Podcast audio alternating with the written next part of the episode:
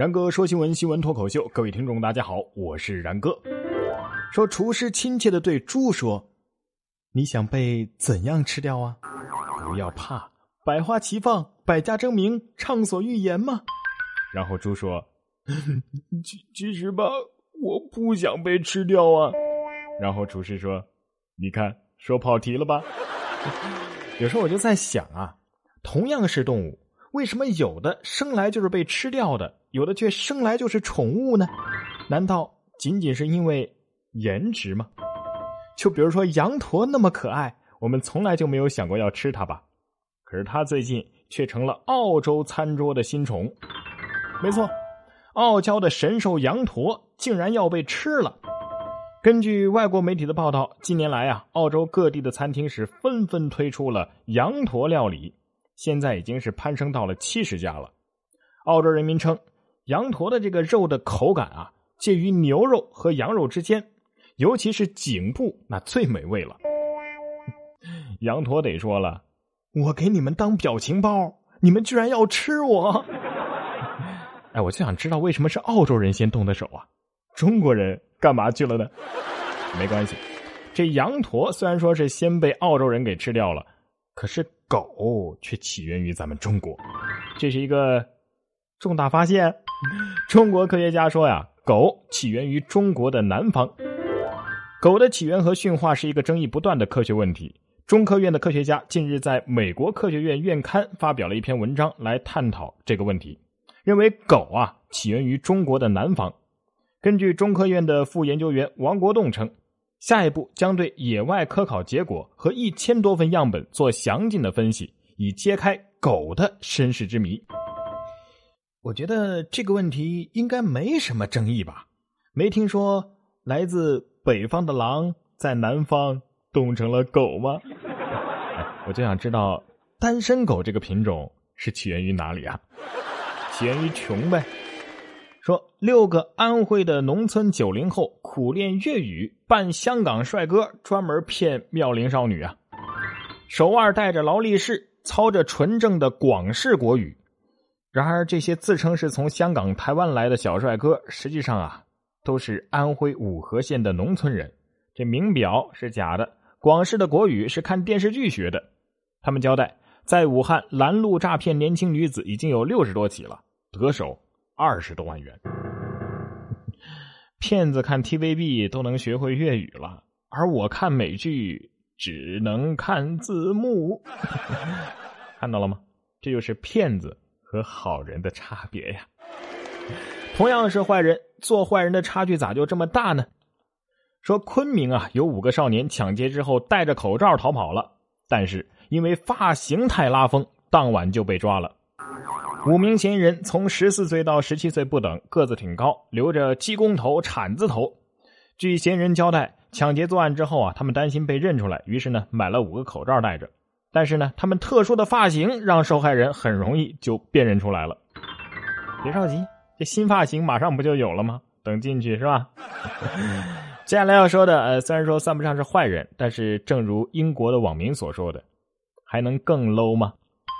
说英国马拉松的补给水遭哄抢，当地时间二十四号，伦敦马拉松开幕了。第一梯队的选手刚刚跑过，这饮水站里剩下的瓶装水就被附近的二十多个居民给疯抢了。事件曝光之后，英国网民是一片哗然呐。有人就痛批这哄抢者呀，连水都偷，你们还能更 low 一点吗？嗯，这抢水不能算抢，抢水外国人的事。能算抢吗？外国人哄抢，这叫节约。你懂什么？这是居民在鼓励参赛的选手快点跑，等跑慢了，连水都喝不上了。同样是英国的事儿，英国要开裸体餐厅了，已经有万人预约。根据英国《镜报》，今年七月份，一家裸体餐厅将在伦敦开业，餐厅的名字啊叫。The Bunny Dad，呃，我乱读的啊。创始人表示，呃，希望大家体会真正的自由。尽管尚未开业，已经吸引了近万人在网上预约。餐厅设置了全裸和非全裸这两个区域。餐厅内是禁止拍照的。餐厅里是用蜡烛照明，用竹子隔板，木头烧水做饭，手工陶器盛饭。还有可以食用材质的餐具。哼哼，你想去吗？不是，我就想知道这餐厅有啥好的，又不让拍照，吃饭前连朋友圈都不能晒，是不是？而且很有可能去了以后，发现裸体区域全是男的。哎，等一下，全裸的话，这钱从哪儿掏出来呢？说到掏钱，你见过从盆里掏出来硬币发工资的吗？浙江一个公交公司发工资，就有人领到了三盆硬币。近日，浙江乐清一企业用盆发工资的照片被热传。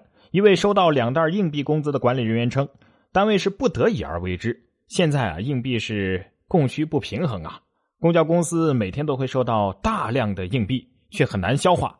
让管理人员走出去，主动向有需要的市民去兑换，也许是一个好方法。这领工资之前还得锻炼好身体啊，不然这哪端得回去呀？不过好歹还赚了几个盆儿不是吗？哎，我就想知道啊，是不是那地方公交卡乘车没优惠呀？不知道为什么啊，这个总觉得这里边一定有很多生锈的铁币。说到这盆里盛着硬币这一幕啊，很容易想到一种职业。迪拜警方回应了：“乞丐月入四十七万，那只是保守估计。”网曝不少人持商务签证或者是旅游签证去迪拜当乞丐，月收入是高达四十七万。迪拜警方回应说：“这乞丐月入四十七万啊，只是保守估计，他们可能啊还能挣得更多。”迪拜警方去年一共逮捕了一百九十七名乞丐，有些乞丐呢是被遣返了，而职业乞丐将被列入签证黑名单。各位听众。谁想和我来一次说走就走的旅行？九十天迪拜深度游。呃，我带着棍儿，你带着碗，我负责哭，你负责喊。我以为这四十七万是有水分，怎么也没有想到是这样的水分啊！我真的从来没见过这么不正经的辟谣，竟让我措手不及。我脑补了一下，迪拜警察带着最后三天大甩卖的热情，用八星八钻广告的语气大声喊着。快来迪拜乞讨吧！月入四十七万只是保守估计，你还在等什么？赶快打进电话订购吧！这订购电话随便打没关系啊，只要别被骗。可是报警电话不是你想打就能随便打的呀！南京一个独居老人嫉妒邻居家一家团圆，报了五十次假警，称其造鸦片。从去年十月份开始，南京朝天宫派出所就接到了接连报警。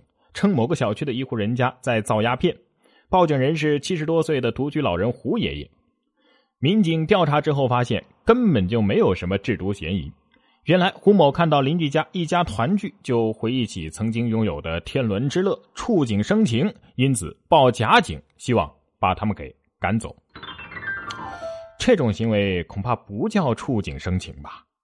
这叫我就是见不得别人过得比我好。还有。鸦片这么古老的称呼，上一次听说还是虎门销烟的事儿呢。来听今天的自然法则：看到邻居一家团圆，而自己只能独守空巢，饱尝心酸孤独，这样的老人，还真的让我同情不起来啊！你儿女不理你，那你应该报警抓你儿女啊，怪得着别人吗？孩子，你爸病了，回家。看看吧。